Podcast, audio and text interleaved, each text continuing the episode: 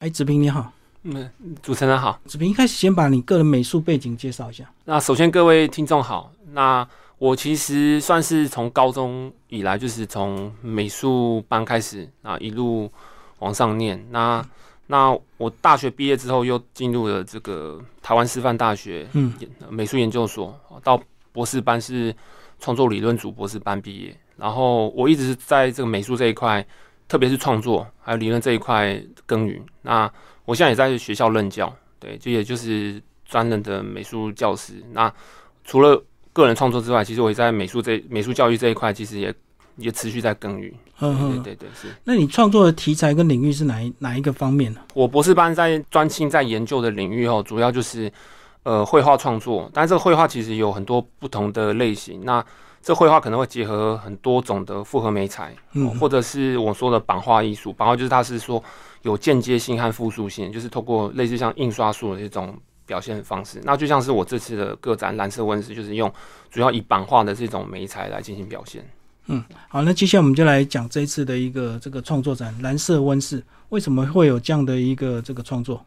嗯，蓝色温室其实我可以简单介绍一下这个。呃，蓝色温室的这个名词的来源，那我这次个展叫蓝色温室，其实我是就是 combine 两个不同的名词。那蓝色后，其实我引引用，除了是呃青版，就是我运用这次个展主要的本意材就是青版哦。那很多人会叫它蓝晒或是蓝印素。对，那它本身印刷出来就是这种普鲁士蓝色彩。那这个蓝色其实我觉得有很多象征，就是我们都通常会讲说自由的蓝天。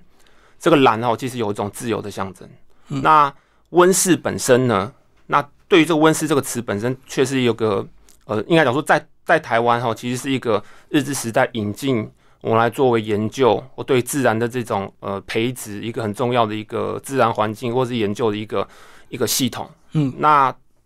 对于这个自然生物来讲，好像是一个好像是一个好像是一个天堂在里面，因为它可以除却外来的一些天敌或者是呃气候的这种考验。但事实上，它其实对于自然环境的这些植物或者是昆虫来讲，反而是一个反反而是一个受限的自由哦。那那意思指它其实被一个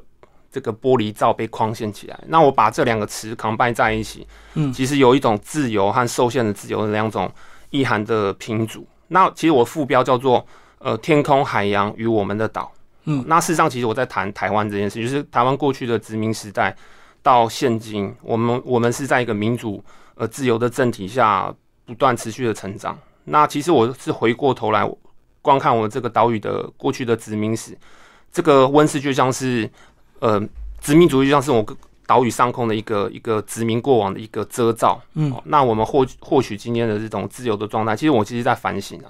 形式其实我是可以关照过去，然后看看待现在。嗯，在创作秩序里面，你有提到你在英国看了这个秋园的一个经验，也是有关联性的。对，没错，因为其实秋园这个这个英国这个秋园是最很很早的一个，在应该怎么说，这个大英帝国很早的一个对于植物或是这些呃生物一个很重要的研研究的一个一个研究单位或是植物园。那它其实跟台湾也是有关系，是因为台湾早期第一个被发表在国际期刊上的植物就是秋园发表的。秋园第一届的第一任的植物园的园长叫做胡克，胡克爵士，他发现了这个。种植在台湾的这个通草，哦，就是那其实这个通草其实就是当时我们制作这个，就是我说的米纸啊，就是 rice paper，还有呃外销广东的这个外销化的材质，那它是一可以当做不包装纸，透明透明，它纤维非常漂亮。那很多外国的这种植物学校对这个材料非常有兴趣，就发现了台湾这个是种植在台湾的原生的植物。那台湾的植物就是因为这样子的关系，透过秋园。的里面这个研究人员，包括植物植物学家的研究，让台湾第一的植物第一次可以以学名的方式，就是我们说林奈的恶名法，发表在这个国际的期刊上面。嗯，对对。然后这一档又跟你在今年初的这个跨领域展览又有关系啊，讲到这个呃指导纪年。对，阳阳明大学就我们像说，因为像合并的嘛，就是阳明交通大学的艺文中心的展览是有关系。因为其实那一次的展览后，其实因为展览的关系，所以我就有机会，因为这个有有两位台大老师，就是洪广基老师，好，另外一个是胡泽明老师，那的引荐，所以我进到了当时就是我们说日治时代的台北帝国大学，现在就是台湾大学嘛的里面的植物标本馆，看植物的馆藏。那这植物馆藏其实就给我很多启发，这个启发其实也是一个关键，是因为因为这个启发，所以我就之后运用轻版呢，又制作了很多后来就是岛屿植物志这一系列的作品。你就看到很多过去台湾植物的标本，就对。对，但这个植物标本本身呢，其实它背后就有那种连带的故事，因为植物本身它不会移动，它为什么会有一些外来的植物会移到移动到台湾？是台湾的植物为什么移动到外来？其实这跟当时殖民的主义，或者是外来人口，或是移出的人口。人类的这种漂流移动都有跟它的关系，所以它其实人的关系啊，对，是人的关系，所以它后面有一种权力换殖民主义的过往的历史，所以这个殖历史对我来讲是很迷人的。好，那这次的一个这个创作的主要是轻版蓝印刷，是把这个技法跟我们稍微介绍一下。嗯，好，那这个我我跟你讲说，这个我们说的这个轻版呢，或者说我讲说是蓝晒或是蓝印素，它原文是 cyanotype，那这个这个。这个材料其实很特殊，就是呃，是是在十九世纪的时候，最早是由呃，应该说化学家发现这个材料它会有感光的特质，但最早其实被十九世纪的博物学家，中我说自然史的学者运用来做这个自然植物的记录。那他他们当时英国最早运用这个来做博物学的是一个女性的博物学家，叫做 Anna Arkins，她用英国的藻类直接放在这个青板上面，刷好药剂的青板上面直接来做呃阳光日晒。然后就把植物的形象记录在上面，然后学名他会写上去。那这个材料其实它就是运用两种化学材质，嗯，好，一个是赤血盐，就是我们说的这个铁氰化钾，另外一个是柠柠檬酸铁胺。那柠檬酸铁胺和赤血盐一定的比例两个混合成两个一体，混合在一起之后，它就产生有种感光性的物质。嗯嗯。那刷涂在相纸或是这个厚比较厚的纸张上之后呢，只要把你的图像或者是实际的植物放在这个纸张上，然后。经过日照，一定要有紫外线，是。对，然后它就会形成图像，然后再经过冲洗、定影，这过程其实有点像冲洗照片的感觉，嗯，然后定影之后就形成我这个有白色图像的部分，嗯，但是它本身的原稿还是要先创作，对不对？对，创作，那你当然也可以拿实际的植物现成的东西，对，或者是你用手绘的黑稿，或者是底片的副片都可以，那这些。创作方式其实都是我在这是在创作中其实很重要的一些灵感来或创作手法之一。嗯，然后这次的一个创作展，它有没有系列？有没有分类别？哦，有有，像像我这次做了，其实有六个系列啦。嗯，那其中我觉得特别重要的是福尔摩沙人，那它是一个椭圆形，像是人人物剪影的。那人物剪影里面其实有很多台湾的地景。嗯，那另外一个就是我说的那个蓝色跌道，那这是我花很多时间来做空间装置。那这个空间装置呢，其实也是我用蝴蝶的剪纸呢，再去应该有说用蓝色的方式去感光印制很多我经过环岛踏查的时候的记录的影像，都是台湾的影像。好，那我在讨论这个台湾的人口族群移动的这种过程。那另外一个还有很重要的系列，就是我刚刚有提到，就是岛屿植物志。那我是以这个台湾大学的植物里面的植物标本标本馆的收藏，植物标本收藏。来作为一个主题，那它都是里面植物的外框，但里面透过这些植物的观看呢，我把背后的那些历史来由转化成图像，填塞到这个植物的形象的内部里面。对，好，我们现在请子平啊，因为配合这次的个展，也有一个画室画册的一个印刷啊，是不是来呈现一下，介绍一下你的作品？嗯，那。这次我是我应该来说，我们这是因为呃桃园市政府文化局有有补助印刷，所以出版了这本画册。嗯，那呃封面是你们看到，其实就是一个构树的的植物。那这个构树植物其实就跟我们过去的这个岛民，我我称为岛民，就岛屿上的人哦，或者说我说南岛语族的迁徙移动有关。哦，那其实内部有很蛮多作品的，那我可以先翻开到那张作品，因为放在封面，其实就是因为这张作品对对我很重要，对很重要，所以我可以特别来介绍这张作品，就是这张构树。构树是梅花鹿的食物啊？哎，对，我们说对，没错，就就是呃，梅花鹿很喜欢吃这种植物，然后它还它还会结果红色的果实。那这构树还有一点很很特别的是，构树其实它有分公的母的。对，那像木瓜它还有雌雄同，但是构树本身没有，它就是分工的母的。对对，那这个植物其实这几年中研院在研究的时候发发现，其实它它的植物的移动可以支撑作为我们说南岛语族迁徙路线里面说出台湾说这个学说很重要的一个理论根据。为什么？因为其实中研院有个老叫中国芳老师，他长期在研究构树。那这构树为什么可以作为这个我说的出台湾说很重要的研究的这个理论背景？是因为对于周围的这些，包括这个菲律宾或或者是其他这个东南亚很多国家早期都会想说，哎，这个南岛语族中心是不是可能是菲律宾或更南方的这个这个东南亚的国家？那这几年越来越发现，可能是台中心可能是台湾，从台湾为中心往外迁徙，是因为台湾的构树基因非常的繁密。那越到外围呢，这构树也有构树，但发现这构树的基因是越来越单纯简化，而且甚至有些地方是只有单一性别的。嗯嗯。那你会想说，哎，这构树对于南岛语族有什么作用？事实上哦，现在就考考察，就是早期的南岛语族会运用构树来做很多很多的这个生活中的器器具，嗯嗯，甚至是布料，比如说它它这个植物的树干，然后经过拍打、打压之后，就可以制作成树皮布。树皮布就可以再织成衣服，哦，那你你会就就就会透过这个植物，你会知道，其实这个植物对于南岛语族，其实在生活上其实有很扮演中很大的角色，所以他们在迁徙的时候会不会带着这种植物？当然会，因为这是很重要，所以重要。对，所以他就带着这个他们的幼苗，一到在当地的时候，他们就会想要把这个对他们很重要的植物来进行繁殖，但是他们没办法进行让这种植物进行有性生殖，所以它就会插枝，嗯，但是就会形成一种。状态就是他们带的那几种植物基因是比较单一的，所以都是不断的用插枝来做繁衍。然后当地的博物馆留下的这些透过这个构树的树皮来制作的树皮布，它也被拿去基因分析。这些构树呢，跟台湾的构树的基因是连通的，是有关系的。意思是他们这些构树其实是亲戚。嗯，对，所以他这些资讯就给我很多很多的灵感。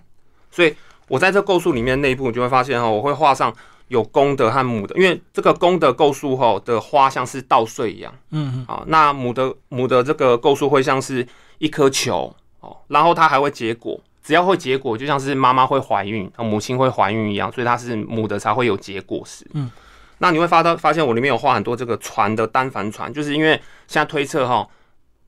这个东部的阿美族其实最早很早就是其实他们有很好的航海能力，他们到现在还保留这个可以。可以观察到的这个迹象，就是他们现在还有海祭，他会祭海，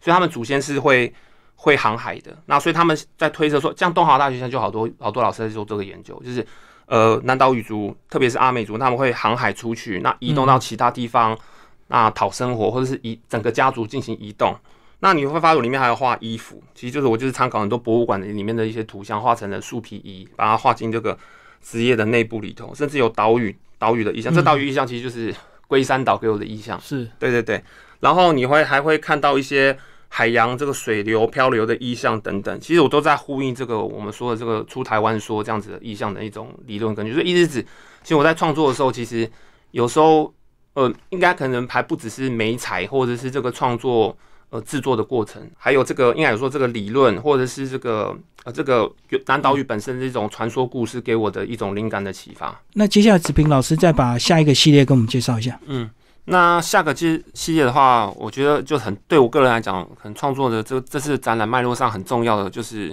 呃福尔摩沙人这一系列。那你们看到这个一些福尔摩沙人，其实目前发展到三十二件。那它的一个特质就是它都有一个椭圆形的外框，嗯，然后中间有个人物的剪影，那所以他们都是原住民的形态嘛？对，但是其实有些是平埔族哦，那有些是高山族的形象，像这个就是高山族。那其实我引用的就是呃，John Thompson 就一个英国的，应该有说摄影师来到台湾，然后做了很多这种平埔族的摄影。那另外就是我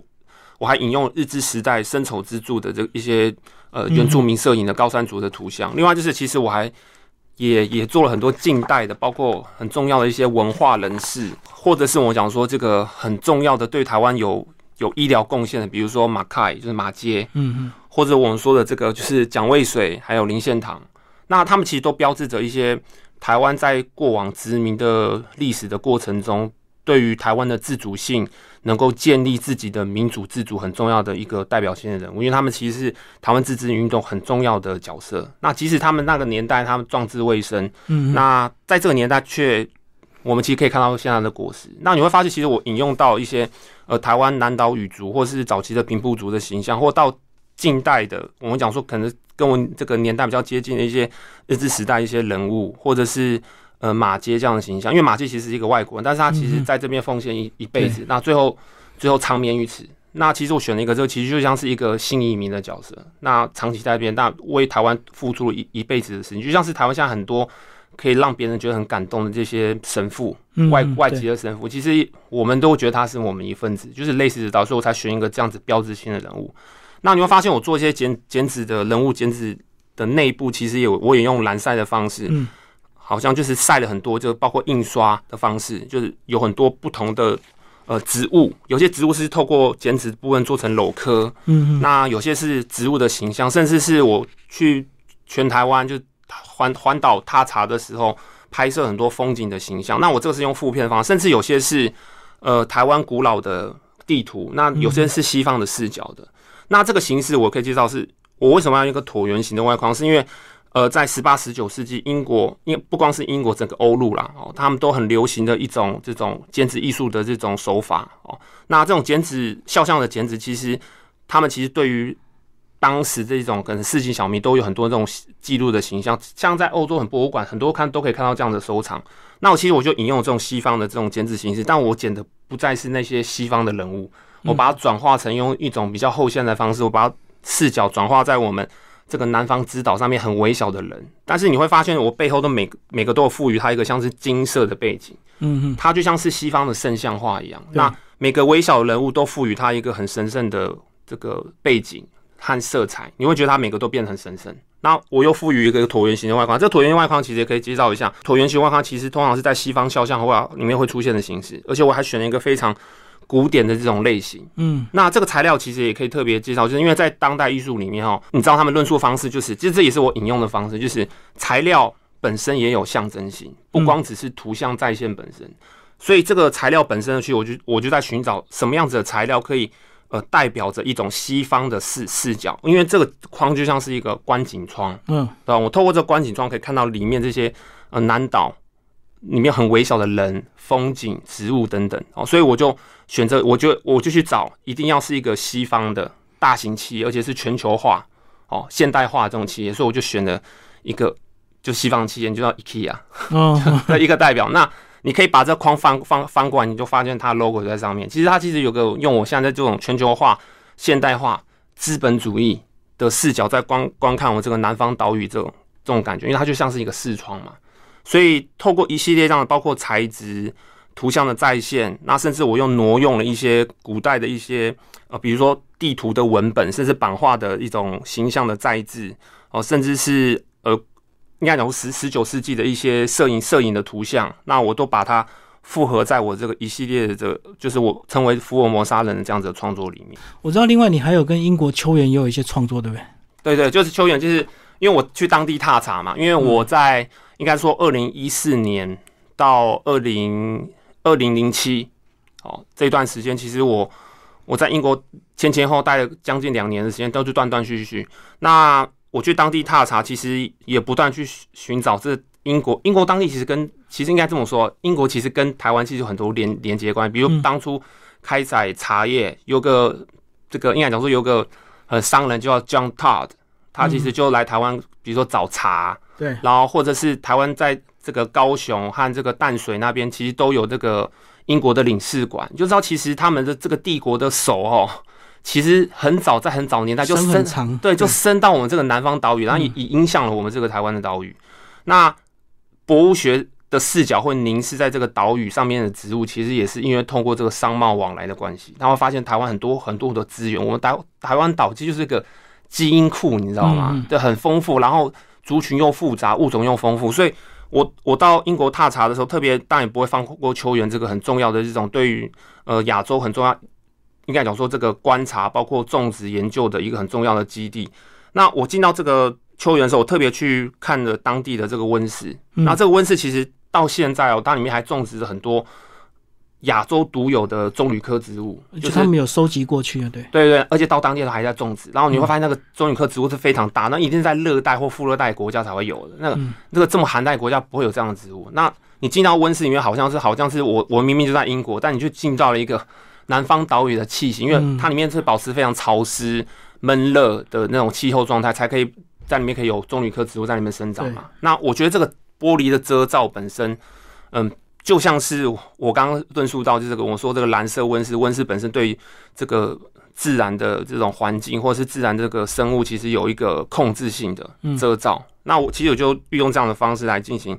创作。那你会发发现，我这个蓝色温室它一系列发展到后来，其实你会发现这个蓝色温室的框框里面，其实隐隐约有还有个岛屿的意象，就就像是我刚刚呼应的，就是海平面，是不是？对对，好，这个其实我去台湾环岛踏查的时候拍的这个龟山岛的龟山岛的形象，对，嗯，呃，包括这个一系列，就是你看这个这个这两件，其实你会发现，其实我们看是很在地的槟榔。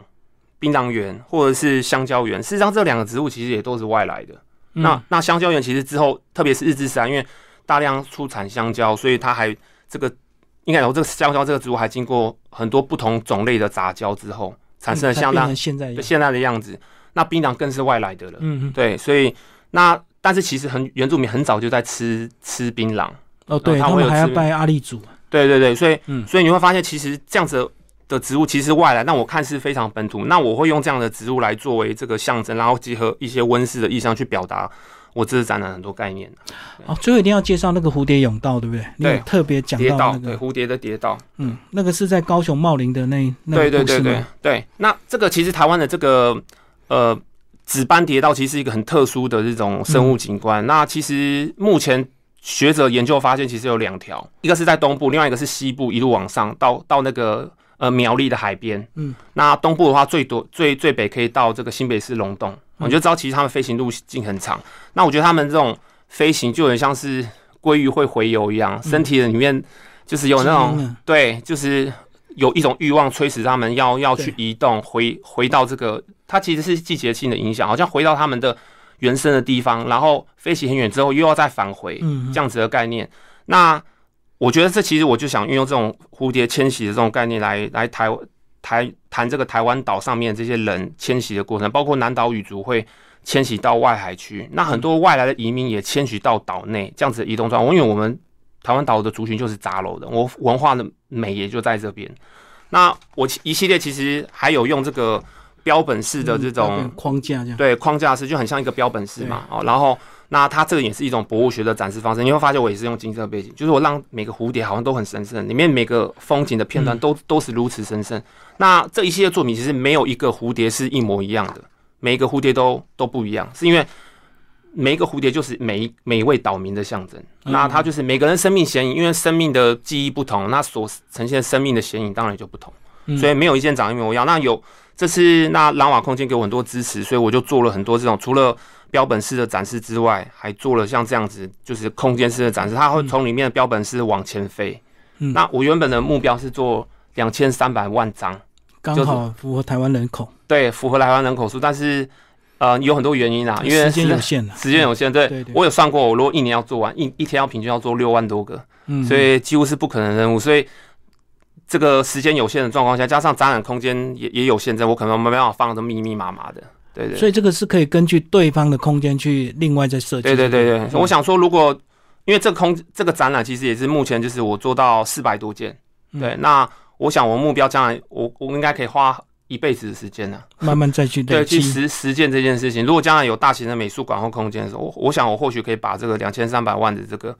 这个梦想可以把它实现出来，而且被厉害的是每个蝴蝶的翅膀都有不同的图案，就对了。对，风景代表他个人的生命经验，代表每一个岛民他自己的生命经验。对对对，是是是。嗯嗯。好，最后那个子平老师讲一下，你这一档的一个创作展，你希望大家用什么样的一个心情，或者是需要做什么样的一个准备来去参观？嗯，其实哈，嗯，因为我我这次的作品哈里面有。呃，应该讲说涵盖着很多关于台湾岛的历史。嗯，那观众可能也有带着自己个人的生命记忆来。没错。那我觉得这个其实就是我我我最希望这个大家观看这个展，关于岛屿这个件故事，这个这故事陈述的时候，最希望可以呈现的这种状态，就是大家可以带着个人的生命记忆来观看我这个展览。那你现场你看到蝴蝶身上很多这个风景的时候，因为我在现场看，就很多人会说：“哎，这个是，请问这个是？”呃，高雄站、高雄车站里面美丽岛那一个站的的局部景观，我说对，没错，因为你是高雄人，嗯，对他他的生命机就跟我现场的作品产生连接。那有些东部人看到说，哎，请问你这个是是花莲的海岸七星潭吗？嗯，我说没错，它就是七星潭，所以它对，但事实上其实，但是我台在环岛踏查的时候的记录，但是其实它就连接着每个在台湾生长成长的每一个人他的生命经验的连接。那包括福尔摩沙人上面的的风景的形象哦，或者是呃岛屿植物志它本身的岛屿的所涵盖的故事。那有些人对于这个构树是特别特别有感觉，是因为他们家曾经养过鹿，对对，他就会对这个植物其实是会有生命的感动或连接的。哦，那甚至我里面有有我也画过芒果，那有有人家里可能四合院前面他就曾经种了一棵芒果树，那他对这芒果树背后的故事也可以看他自己本身的生命故事产生连接。那所以，我我我最希望大家来进来我看我的展览的时候，就是跟可以跟我的在这个岛屿上的生命记忆和观众的岛屿上生命的记忆产生联合，然后联系，然后又产生一种新的意涵。因为我希望我的展览是内涵是开放的。嗯，好，谢谢子平老师为大家介绍他的这个创作展。对，谢谢主持人，谢谢。